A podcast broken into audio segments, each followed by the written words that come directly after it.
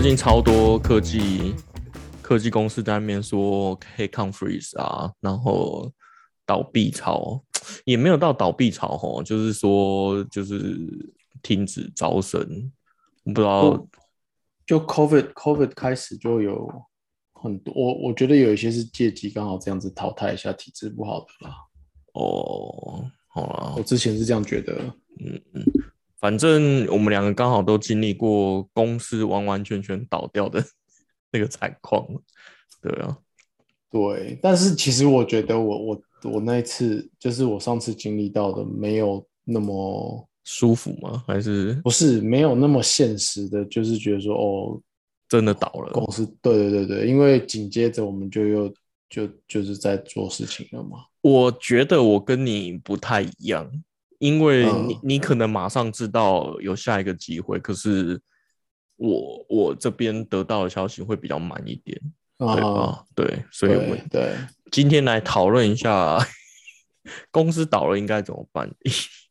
或是能怎么办？对，能怎么办？对，好吧。好，大家好，我是 Wayne。嗨，我是 PY，OK，、反正 我们上一个公司刚好就是一开始饼画的很大，然后资金说什么有多少要多少有多少，无限大的，但没想到活了十个月，活了十个月就十个月嘛，哦，我其实有一点不记得时辰了、欸，我记得没有满一年，但是我们有要回去找才真的找到时辰。我差不多记得是十个月啦，但反正就这样。对对对，然后因为我就我如同我们刚才说，我们两个的体验是完全不一样的。因为我当初就是一个最底层的员工，一个 R D，对。然后呢，呃，我先说我的那时候的体验啊，就是。因为我我一直是那种消息面比较 容易传传到我这里的的那种人，嗯、对。我记得我当天还在烦恼说那个某一个很难的 bug 怎么解，然后就突然有人当天哦，不是当天，就是前几天，哦、我我记得我们宣布的时间好像是礼拜。好，我忘记礼拜几，我只记得是四月二十六了，因为这数字，这 数字太有意义了，就十十二六。然后我们刚好那时候的老板、就是、资金来源，对，资金来源就是金主就是十二六十二六，对对对。对然后我记得我应该是四月二十四，就前两天，就是我消息面比较灵。我记得我就在解 bug 的时候，突然就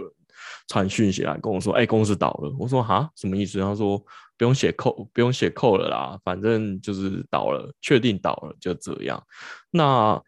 诶，我记得这这件事情是完全没有征兆的。我从我这边看来是完全没有征兆的啊。那只有因因为我们那时候还是在跟别的公司抢人，然后就是我们第一间公司摩斯亚抢，就还在害。对对对，嗯、还在有一些招募的动作，然后刚搬进一零一。没多久，然后就一切都还很新鲜，然后我就觉得，哎，怎么会突然这样？然后他就跟我说，听说上头说，就是那个中国的资金完全没有进来，所以确定就是倒了。然后大概隔两天之后就就会就会宣布。然后呢，呃，我那时候真的是脑袋一片空白，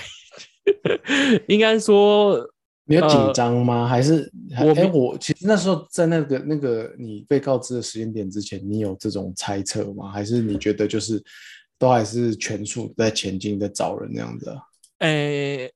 应该是说，我大概知道这件事的前两个礼拜，我还还在公司的北京的分分办公室出差，啊、然后要交接手上。东西给别人，然后我要接新的案子。那、嗯、那时候我们是做要做改做 watch 的 project，smart watch 的 project。嗯，那我我就说我在解那个 bug 很烦恼，就是我到我我到底要怎么把原本的 layout 从很大变成很小？我还在烦恼这件事情要怎么做，然后又可以两者兼容。因为以前我们就很爱说同一个 OS，然后可以符合大大的荧幕，也可以符合小的荧幕，我就还在。规划这件事情到底怎么做就很烦恼，所以我知道消息的时候，我其实蛮 shock，就是哎，怎么感觉好像还有事情要做啊，怎么会突然就是没没资金了？对对对，所以，呃，但是其实有点高兴，就是觉得不用做这个，我自己觉得不会成功的。对对对，我那时候其实有点这样想，对，然后其实想想，是距离现在大概七年了，所以那时候刚结婚，然后没小孩，所以我好像也没有特别紧张，我只是觉得，哎，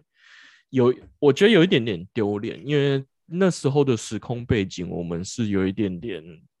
被高薪挖挖角到一间。看起来富丽堂皇，然后又在一零一的，就是充满着我人生最喜花的的时候的，对对对，然后突然被裁，然后我那时候就觉得没有面子，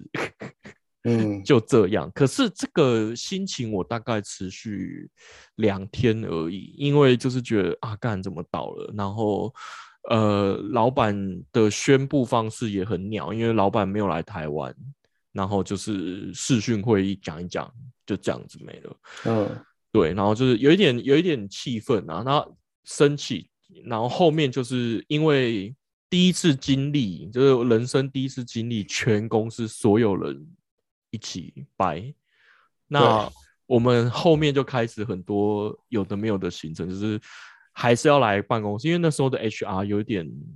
呃照规矩啦，就是你还是要照。劳基法规定哦，这时候就可以顺便带到劳基法规定，就是说，如果你被裁，你如果如果公司发生这件事情那应该不是你被裁的吧？应该是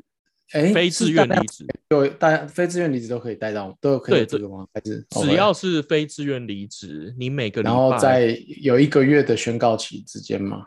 哎，就是看你年资。那我们那时候的宣告期是两个礼拜，因为没有满一年。嗯。对，所以，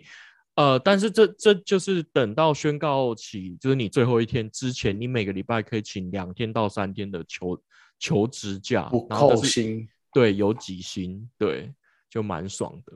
那那那时候就是大家疯狂的去面试，然后跟大家疯狂的进办公室喝酒 聊天。我觉得那时候很扯，就是啊哦，这还讲到我们当初的公司福利是。发一张那个悠游卡，悠游卡，悠游卡里面塞满了，好像五千多块吧，是不是？每个月五千块这样子记。对对对，然后那时候我们刚拿到啊，我们也不知道干嘛，所以大家就是轮流拿着那悠游卡去去楼下那个买买卤味啊，买酒啊，刚好一零下面的美食街有很多东西，然后就上了，因为 HR 又规定我们一定要来上班，如果你没有请求职假的话，你就是要来上班。对啊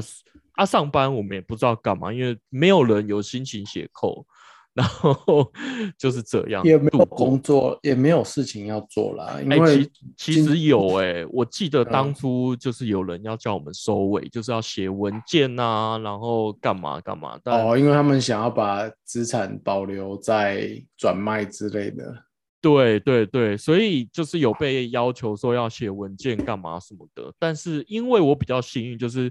我就说我前两个礼拜刚好去北京交接了，所以那那时候我的文件已经写完啊，我接着是新的 project，所以我没有没有东西要写，所以我这边是没有事情要做，所以我就是很认真的在那边 喝酒，然后谈人生，说到底人生下一步要干嘛，要找什么工作。我我是这样啊，我不知道你你你听到倒的当下是怎样？其实其实我我们的我的消息比较就是循序渐进，就是就是在先退一步讲啊。其实我在那在在有消息之前，我对那个公司在做的案子就没有很满意，所以我也觉得，对我就觉得那个时候的产品方向本来就不太可能走太远呐。嗯，就是一些做事方法什么的，那刚好，反正就中间，因为我们陆续也都会知道说什么时候资金会到位，什么时候谁对什么案子有兴趣，或谁没有什么兴趣嘛，那也会感觉到说，就是老板有在紧张这个紧张那个，或者是有时候他讲话你也知道就是太慢，对对。对啊，然后我们的就不是老板，就中间的人也会。怎么讲？在在确定有问题之前，已经知道有问题的人就开始有和我们一起在准备一些出路。那那时候的一些出路包含是说，呃，整间公司就是譬如说找其他的公司有没有需要这些人才，所以那时候其实我们有帮公司所有的人准备一份履历吗？对，算是一个综合履历啊，团队履历。哦，真的哦。对，然后就是好酷哦，就是有人拿去 pitch 给不同的机会的公司，对，不同的公司去。对，当然不是，就是我们最后走那个出路，因为最后走那出路，其实我我没有很喜欢，但是但是是一个路啦。因为最后我们的做法就是有点是换壳延续原本的产品嘛。对对对对，但在那之前，其实有机会的出路是包含了说。去做其他公司现就就等于是把整个团队带到另外一个公司去去做他们原有的产品啊，就不是做我们自己就是那样子，完全跟我们原本想要做的方向是不一样的东西。对对，就有可能是完全是不一样的 产品，是刚好可以用大家的能力这样子。那当然那个时候就是如果有拿到的话，可以问说谁谁愿意去做这种，谁不要这样子啊。嗯嗯嗯。那因为我们那时候像你说你呃有两周的哎。你听到之后应该是两周多嘛？可是，在那之前可能两三周，我们就在准备这些东西。就其实我们一开始也没有那么明显的知道说会发生什么事情啊，只是我们被告知说替大家准备这个东西，那你就大概都会知道说有哇塞，他们的老板们有在准备这些事情啊。那七没有七年后才七年后才解密这件事情。其实我有一点不确定，那时候我们准备到多详细。但是我我现在因为像你说七年了，有点不太记得。但那个时候的确就是很几周前就开始有人请我们去准备这些东西，然后就是介绍一下自己的团队有哪些人啊，就每个 leader 会写一下自己团队有哪些人，然后大家能力大概分布在什么什么区块这样子。所以。就是到全公司都被告知的时候，我们其实都已经有底了，只是不知道什么时候会确切发生。那发生之后会有哪些事情？但是就是大概知道方向是这样子。OK，嗯，就就像你说，就其实，在呃你说的很爽的那个时期，就那两周啦，求职的那两周，我们其实那时候已经在准备后续的东西，就也没有花太多时间说真的在另外求职。那都是在准备要重新就帮整个团队做事情的的东西，所以那个时候我们其实都在开会跟和后面有机会 potential 的新的去处，OK。讨论说可以怎么开始，然后要怎么把整个团队带过去。对对对对对，包含接下来的这就是后来真正发生的那个公司。包含和他们去谈说什么时候怎么样开始，所以你完全没有经历到去申请，比如说失业补助啊。我有啊，有啊，有啊，因为还是有，就是 还是有，因为那个时候，我现在对那个时间线有一点模糊了啦。但是就是，比如说 A 公，就是老公司倒了，新公司开之间。是有一段空窗期的，就是应该说那段空窗期是在筹备新公司。哦哦哦哦，OK。然后我们也有刻意安排可以配合这个 劳基法，是失业补助，对对？嗯，对，OK。那劳基法的失业补助应该是你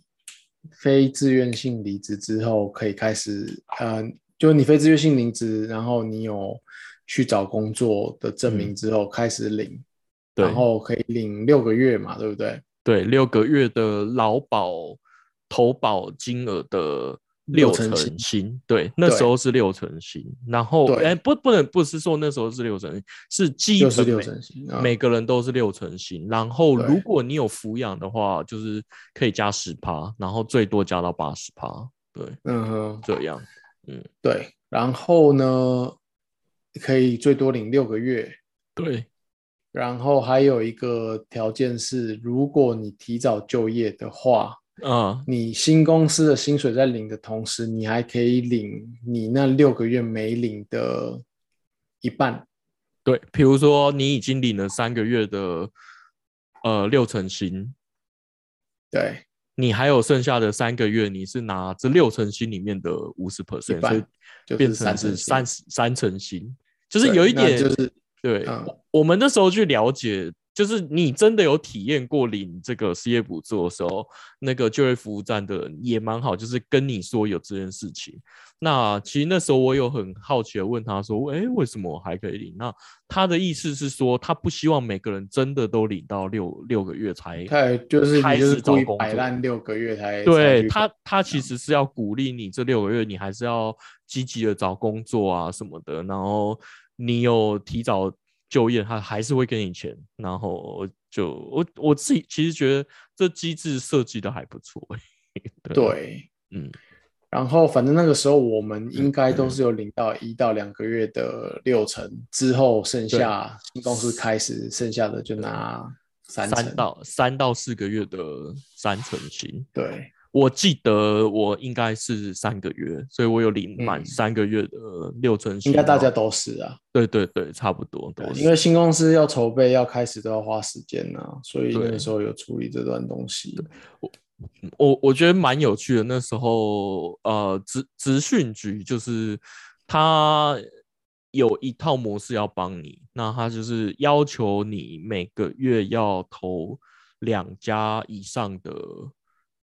就是履历，他才会给你这六成薪。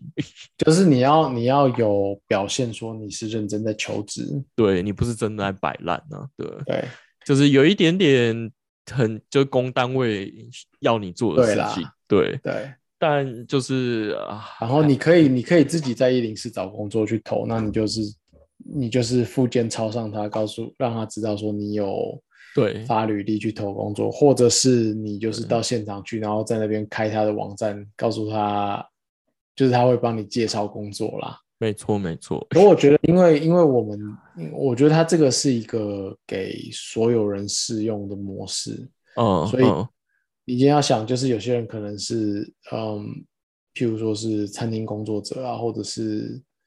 服务业啊，嗯。也许在现场很容易就能找到一个他明天就能去上班的工作，对，不见得比方说要面试都要花多少时间。可是像我们的我们的嗯，我们算换行业吗？行业类别，我有点忘记我们是不是算什么白领还是蓝领？就是啊我就是说办公室的做的工作内容，嗯，你面试过程有时候可能就是三五个月啊，所以对，太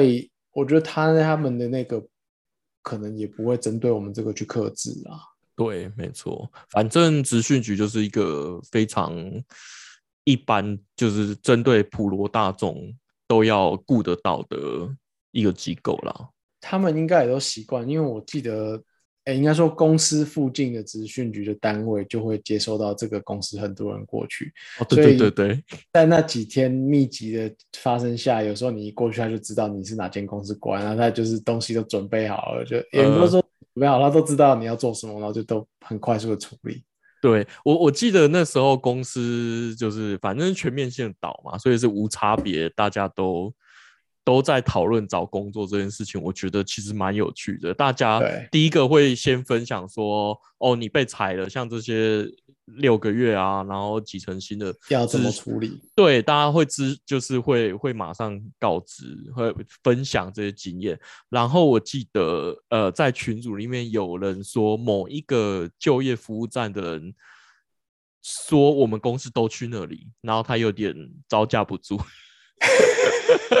就是我我们公司也是五五六十个人，然后他们每天，然后大家集中在同样的几天去。对，应该说他们可能每天平均可能一个人接十个客人，已经是算很多的。但是因为我们突然暴增那么多，然后都大家都觉得他们那边服务很好，然后大家一直推荐，然后就。有稍微，我记得有这一段就被抱怨说，哎，你们可不可以分散到别的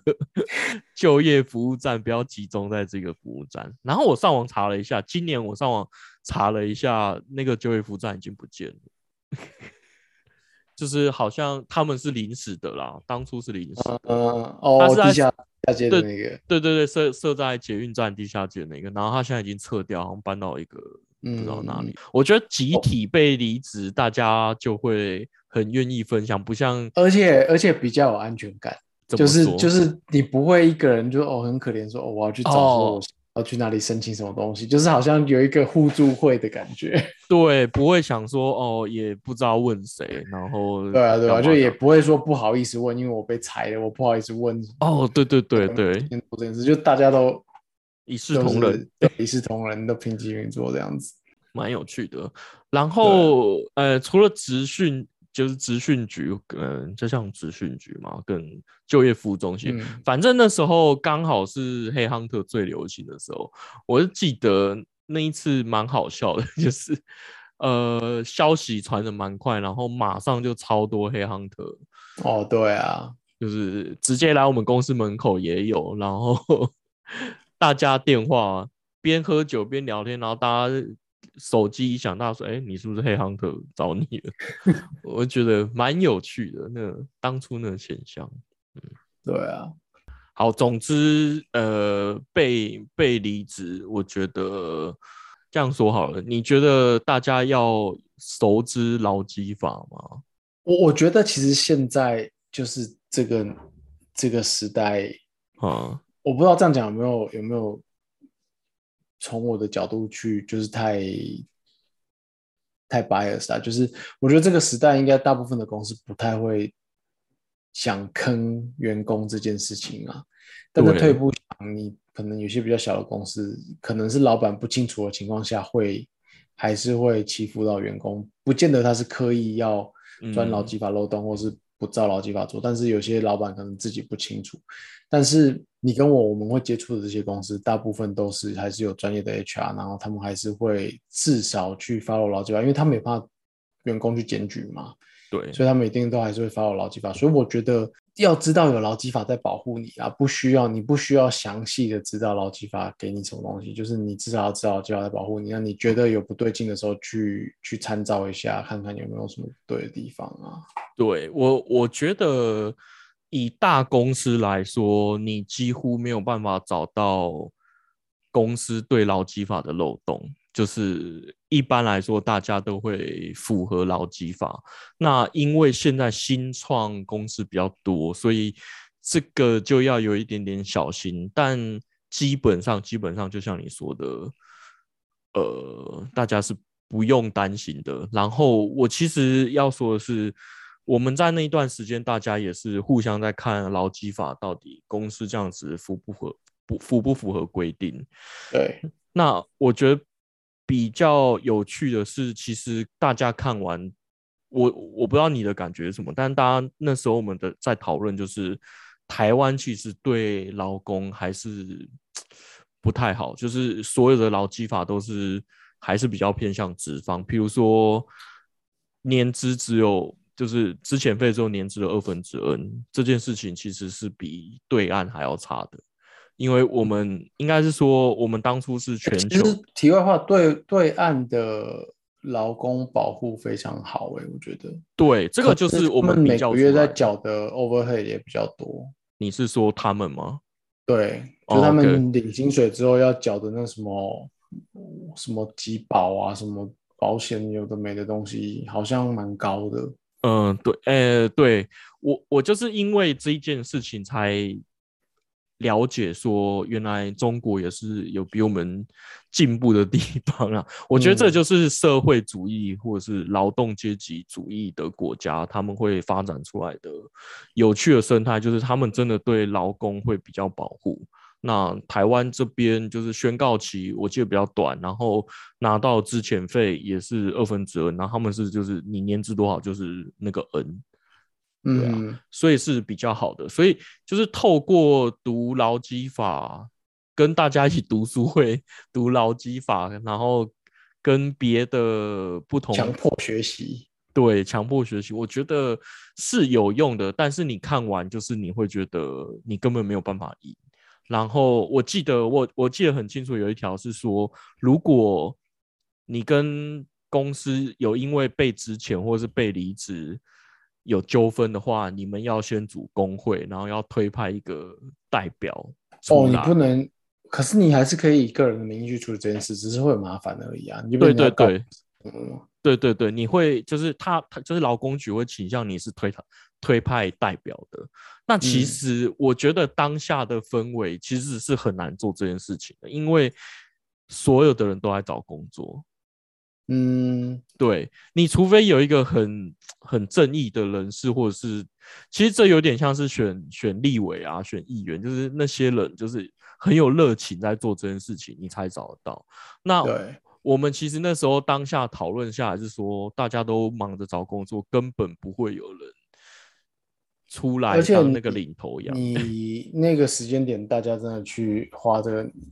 做做这件事下去又有点得不偿失啊！你的你的 CP 值投入的精力，对啊对啊，对，所以反正呢，就经过这件事情，我就会觉得哦，就是对劳基法 这件事就觉得嗯还好，就是 我真的奉劝各位，如果有一天不小心被离职，就是被之前非自愿离职，基本上公司都是会照劳基法走。那不用想说那个会有多太也有太好，对，不会太好，然后也不会对你太坏。那我认真的觉得专心找下一份工作是最佳解，就是你不要再纠结跟前公司，因为有两个状况，前公司倒，除非今天你很明显的知道他就是有有做错的，就是对他有黑你，他有没有跟照劳基法的地方，就是告他。对对对对，就是我我觉得。呃，很明显就是对女生，比如说孕妇做了什么事情，很明显那种违法的，但是基本上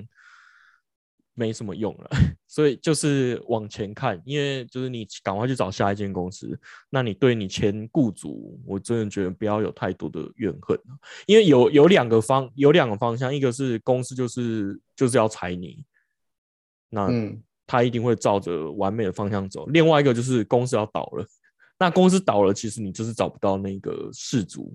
可以去告了。我自己觉得是这样，对啊，对啊，就你告了也没有用啊。对啊，公司倒了就是表表示他没钱，啊你怎么告？那我觉得讲最极端就是啊，负责人就抓去关就好了，他也不会给你钱。那其实你对这个负责好像也不会去抓到负责人，因为他就是开，之所以有公司，就是就是。有限公司，对啊，对啊，用一个法人保护这一个个人，所以其实你去研究这些东西，你就会发现啊，你真的是往往下一份工作看。对啦，没有啊，你到最后他对方双手一摊说，我就是没钱，公司收了你，你也你不管怎么样，你跟他在那边纠缠没有意义啊。对啊，对啊，对，没错。好，我觉得另外一段有趣的事情在这中间是那时候。公司的资产要处理的哦，好，哎，我们那时候遇到的情况就是公司结束了嘛，所以公司手上有很多资产要变卖，中文忘记叫什么，liquid，就是要把它都是都要变成现金啦，然后公司才能就是结清算账这样子。哦，好像就叫结清吧。啊，然后这个时候我觉得就是很好玩，就是。呃，看公司有没有要愿意啦，但是就是员工捡便宜的好时机。对我们那时候其实捡了很多便宜。对，因为公司其实不太能用这个赚钱，他到最后他就是在一个时间之前，他要把东西都全部处理掉。然后他照会计法的卖是说，他是电脑都是有折旧的，就是比如说一年是折掉几趴，两年折掉几趴，然后应该是到。四年还是五年的时候，基本上它就是算是废物了，就可以折到超低的价钱。对我，我应该也是因为这件事情才学到，就是你所谓的就会计是什么？因为以前以前我第一份工作在台大，台大每年都会做资产，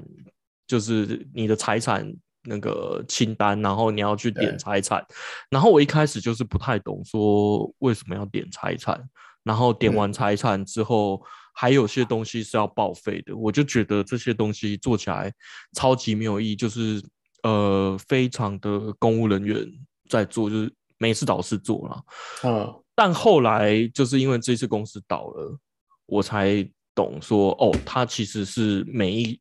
公司买的。每一项公务都是有财产编号的，那挂产编的，对，就是私人公司有，那以台大这些公单位，其实是某个金额，好像是某些金额以上的才要。然后我上次问会计师，他其实是没有说，他没有告诉我说实际上是多少钱以上需要挂产编啊。他、哦我觉得他还是是 case by case，只要会计师能替你解释，你嗯今天要买比较贵重电脑，就算没有挂产编，它是变成是消耗品，也是有也是可以哦。OK，但是但是一般的公司做法还是会把玩电脑啊、桌椅这些都挂上产编，然后变成是公司资产，那就是你公司的价值的一部分。嗯嗯嗯嗯嗯，对我我一开始就是在台大的时候，以为就是怕公务人员贪污啊什么之类的，嗯 对，但其实套用在私人公司上面，就是你说的，它就是资产，然后公司要倒的时候，它就是。有可能就是他缺钱或欠钱，那他就是要把他公司资产折旧卖掉，然后去赔给对厂商，干嘛干嘛之类的。就就算他没有缺钱欠钱，他还是要把公司资产全部都清空算清楚，就是到最后才知道说公司最后的价值是多少，然后股东把它分掉嘛。对对对对，反正就是要有一个法律的依据，去把剩下的残值都都用完，是这样说吗？对，对啊，反正那时候就是公司什么都卖，就是最简单想得到就是电脑荧幕，然后电脑，因为就是我们是科技公司、资讯公司，所以那时候有很多这种东西。然后都还是不错的。对，因为我们才才十个月嘛，所以我我买了两台电脑，然后等于一台当初全新一台的一台 Mac 的钱，然后我就觉得很爽，就是打对折买买了两台电脑，然后另外有趣的是办公室所有的家具都会拍卖，哦，对，对，因为都是资产。啊，对，比如说冰箱啊、烤箱啊，然后呃热水壶啊什么等等的，拉里拉扎想到的，我是我是觉得蛮好笑，而且超便宜的。我我印象中，我印象中我买了一个烤箱，那我买也不是因为我缺，我就是想说，哎，我来标标看，就是真的有点像是那个法拍屋，人家抢对啊，因为那个时候应该说那个时候就是大家买的意愿还蛮高，所以东西没有直接到它最折旧的价钱去卖，它还是有一个呃拍卖价在上面。对对对，然后就是反正有类似做竞标这个活动，然后就觉得哎蛮还蛮好玩，就乱标。嗯我也是标了一个烤箱回家。但对啊，我现在在看，就是有嗯个东西，就是叫做，哎、就是政府规定的是，嗯呃，固定资产耐用年数表。啊哈那基本上就是超过这上面规定的年数之后，你的资产就可以就是归零，那哦就是公司可以随意处置它。你本对你理论上是要报废它啦，哦但是哦等于是你卖掉那个钱就是，但就就就你知道就是黑的啦，或者是对你把它送人这样子就当做报废了。对，飞机是十年，呃飞机是十年哦对，电脑是五年。哦，之前那个什么远雄航空，就是有人在卖，有他他要卖飞机去赔赔钱啊，就有人说要卖飞机，对啊嗯嗯对啊，然后大部分东西都是五年到十年之间啊，可能嗯譬如说有些像是房子，可能就是我看还有一个房子是五十年，哦，对啊，嗯反正这就是就是说在这个年限之内会折旧，然后折旧到这个年限以上，基本上就是归零。不过当天好像呃，嗯，助理有说，就算超过年限，还是要用五趴还是十趴去算，就最少是要这个。他可能也是怕人家就是做脏的啦。对，就是要但是那一次我才知道说，原来有些公司专门在收购倒掉公司的所有剩下资产。对，我们那一次还是有剩很多东西，因为一般人不会买公司办公室的 OA，那 OA 就是比如说办公桌啊、桌椅啊这种东西，就是你在放在家里实在是没有人要用。那那时候就是得知说有这种专门在专收的，他就是统统包，然后用一个呃很诱人的价格，其实是包含搬运的，我记得是包含搬运的。那公司就是他应该也是来看一下你有哪些东西，就是开个价说二十万，剩下全部拿走这样子。对对对，然后我记得最好笑的是，网有某帮我们公司做网通公司的那一家，嗯，就是我们就是架设 WiFi 啊，然后有因为因此有架设机房，然后一些东西，然后他好像是卖我们，当我忘记价钱，但是大概假设是卖一百万，然后他们嗯。是用、呃大概四折五折的方式买回来，然后当成他们的 showcase，然后嗯就是拍照啊，然后整就是整整体的套件，然后卖给其他客户说，你看我们是这样子这样子帮一间公司规划的，我觉得蛮有趣对，哎，就做至少不是拿回去就直接把它卖掉了。对啊，对啊，我是觉得，哎，这间公司也是蛮有趣的，赚两啊笔，赚两笔。反正这就是一些因为公司倒的一些人生的经验。对啊，我现在在想，如果我那时候没有知道有下一步的话，我应该会蛮紧张的欸。哦，真的哦，嗯，对啊，因为我觉得那个，对我我这我们刚刚有讲到劳基法的那个用劳保薪资嗯在成就者，老实说，真的是很很烂。哦，对，就是呃，这样子说好了，我打个比方，就是科技业大大部分大家刚毕业的起薪都会超过，很容易超过我劳基法没我没有超过，我逼了，我起薪没有超过。哦，真的哦，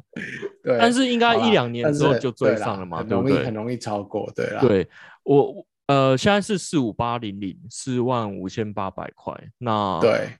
呃，我第一份工作也没有，可是接近，但是就是、就嗯像你说，我可能对大家第一份工作应该都是四万五左右了，四万五万那边对，所以容易超过。对，所以大家其实去想说，四万五千八六成新，其实才多少？对啊三万多，那你就是瞬间瞬间失去了很多。你说有点慌吗？我其实我觉得有一个真的是大家一起死，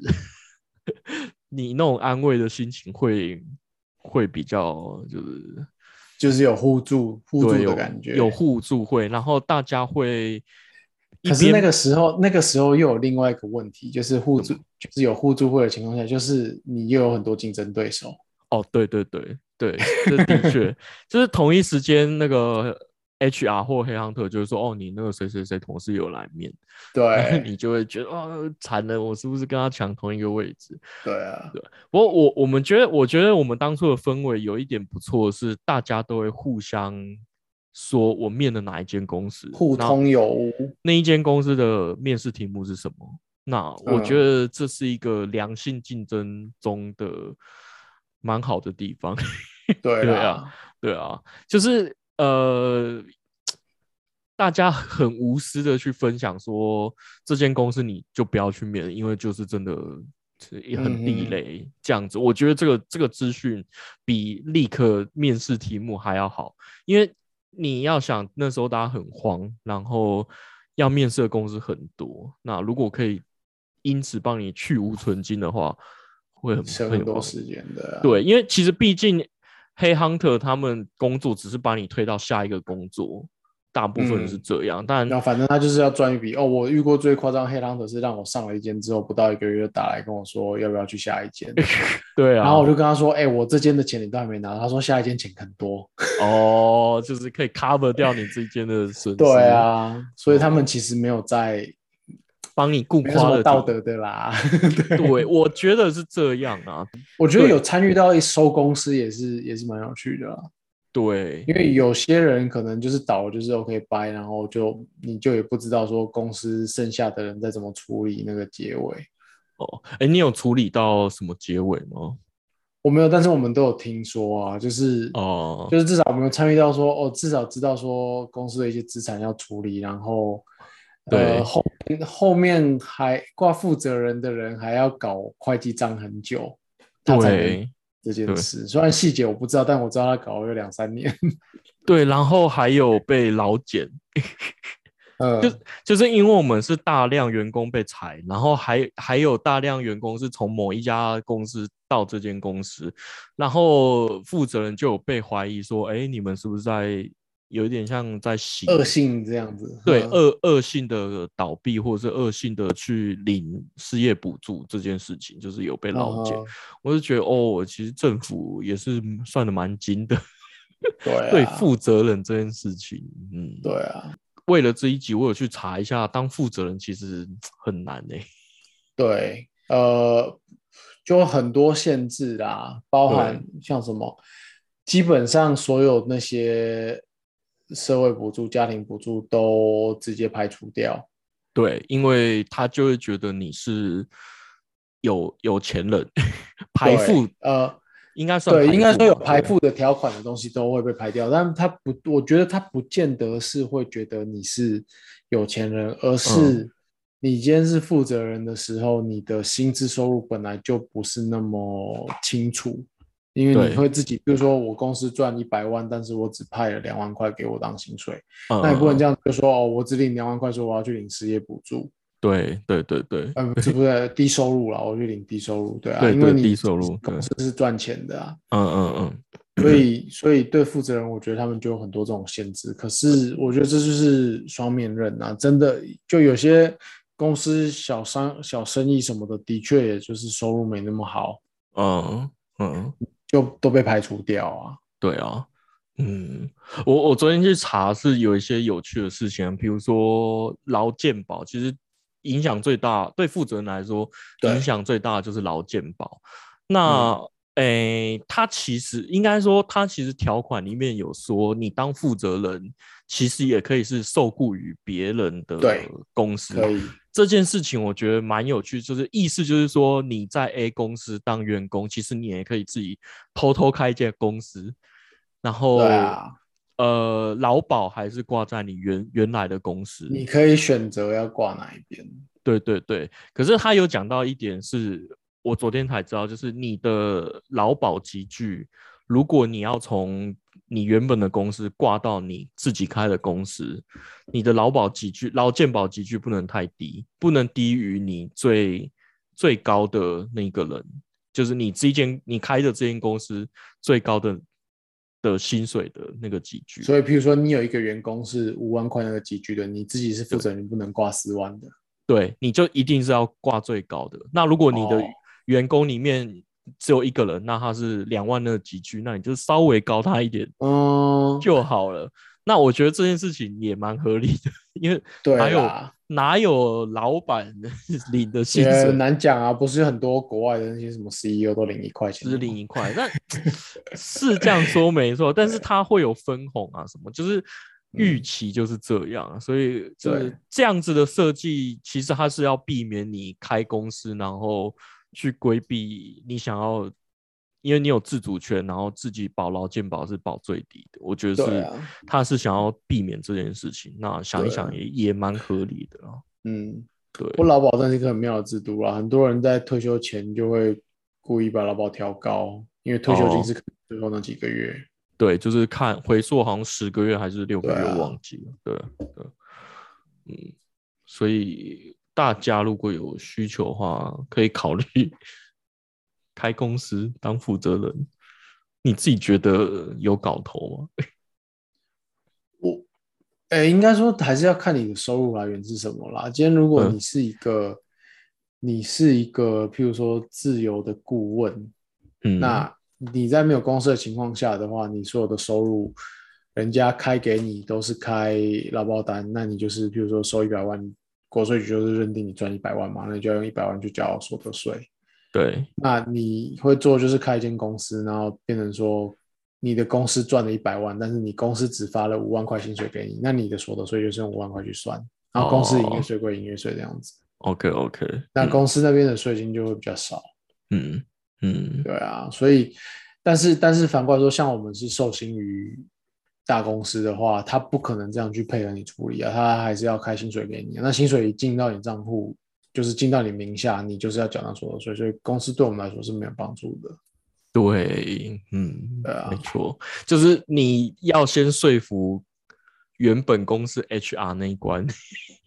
诶你就要解释一就是公司堆那边对啊，负责负责有就是有办法帮你处理这件事，但我觉得不会有公司配合你这个，除非你就是一个本来就是一个，譬如说 part time 或者是接 case 的人，非常重要的顾问。对对对，或非常重要，他没有你会死的那种。对啊，对啊，哎，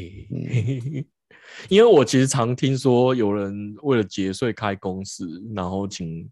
请公司付钱到你自己的开的公司这一条路，就是我一直耳闻江湖传言有这件事。对，这是就是我觉得在呃法律上是可以，法律上是做得到，但是公司会不会实务上对啊，就真的很难。我觉得小公司有机会，就是或者说就是你，对啊，就得要是小公司啊，因为他也会怕麻烦啊，他也要多处理这些发票啊、账啊什么的。对，因为在那个情况下，他他派遣给你的公司的时候，你公司要开发票给他，那他就是等于说多了一笔，他就不是薪资在处理这个，他就是用呃成本在处理这个。对对对啊，啊。所以我不不见得对我们有帮助，而且其实开公司，你说你真的能抵到多少？除了主要的收入这件事情之外，嗯，包含像呃，就很多人就说开公司买车，然后用租赁的方式去做。那我去看了一下，其实我找不到怎么样会比较划算。我目前还没找到比较划算的原因啊。哎，我前几天看某一个 YouTube，他是说。这件事情其实走在对灰色地带，就是好像真的要查是会出事的。比如买车这件事，对，就透过租赁，就是你没有真的是做这些营运的话，对啊，当然就是这就是有一点。可是现在好多公司都在，就是卖车的地方都会推销这件事情。特斯拉是不是有特别做这件事情？对他蛮推销这件事的。对啊，因为他车价比较高。而且没有它的它的好处是，一般的租赁公司他会包给你的时候，他就是你租你等于说你去买车，然后应该说你跟一个租赁公司租车啦，那它会包含的是车子本身之外，还有保养，还有保险，对，所以就是所有的费用呢，你就只要付租金就好了，然后所有费用包在里面。嗯，那特斯拉没有什么其他的费用，它就是保险跟车价而已，所以我觉得租赁公司特别喜欢做它，对它很单纯又很好赚，然后数字上看起来又很漂亮。哦，那我有问过，就是我之前设备他们的时候，哦，你租赁车有一个限制，法律上的限制是说，因为一台车最多只能租五年，啊，因为使用年限就是五年。对，就是回到我们刚才的会计法。对，然后我们。就是以个人的名义要买车，或者说做租赁车这件事，就是想要拥有那台车嘛。所以你一般人会想，我租五年之后车子应该就是我的，因为租赁公司算给你，他就是把车价除以五，然后加上他要赚的钱去去做，他不是真的租，因为真的租应该要很便宜。譬如说你一百万的车，可能一个月是租一万块这样子而已。可是他是他今天是要卖给你说，他租五年，每年要跟你收二十万，加上他要赚的，所以一个月可能是两万五到三万块。对，没错。那租完五年之后，你就想说那车就是我的，对不对？不是你，你是拿不到这台车的。你还要另外跟公司买这样子吗？你不能买，因为有规定，因为法律规定你不能以租用租来假装买卖。哦，是哦。所以五年之后，你如果去问这些租赁公司，五年之后呢，那台车你是买不到的，你要用你老婆或者是其他人的名义去买。哦，是哦。然后他通常还会讲说，你要找一个跟你没有直接关系的人去买，你要自己处理这段。这都是在前面租的时候他不会告诉你的。哦。但是因为因为就是法法律是规定你不可以说用呃用租来包装买卖。嗯哼嗯。所以有这个规定。嗯，合理。对啊。但是我猜应该大家都有一些奇奇怪怪的方法可以绕过去。对啊。啊，看起来找工作要找比较不会倒的工作公司，然后开公司也是也是很麻烦，人生好难。对啊，人生好难。我我最近是在想说，如果要找工作，那因为现在新创很多，就是你到底会不会看这间公司的资本额？到底重不重要？退步应该说看这个公司多成熟。如果它今天是已经是一个很成熟的公司，那我觉得资本额就是相对重要。嗯哼。但是如果它是一个新开的公司，就是我觉得一个是说现在很多像你说，如果是新创公司的话，嗯，都是在卖梦的嘛，那资本对不可能啊，对啊，你就是要那 potential 啊，那 potential 如果他现在里面就有几亿的资本，那他就不是新创嘛，嗯嗯，对啊，对在那边没什么意义啊。啊那你今天除问是要去做一间传统公司，然后你又怕这个公司老板叽歪，或是员工人数不多什么的，你才会去看他资本额怎么样。可是今天在科技业，很多公司只是为了要处理一些行政上的事情，所以公司就随便开一个资本额。对，因为我真的发现很多公司的资本额都没有想象中的多啊，可能几十万或者是一百万，我觉得最常看到就是一百万而已。那对啊，但他其实你可以发现说，哦，他其实做的事业超大的。对啊，因为现在比如说很多新创公司，他也不可能为了开公司去买一买个办公室，对啊，对，大家都用租的，那那也不算是资本额对啊一部分，对啊，嗯，好啦，对啊，然后我资本的唯一就是说，你今天真结束，你要跟他互告的时候，你想要看能告到多少钱才有关系，但是也轮不到你啊。对啊，就是回归最初，就是你花力气去告人，不如就专心找工作对，，let it go 就好。嗯，没错。那今天差不多就这样吧，拜。拜啊。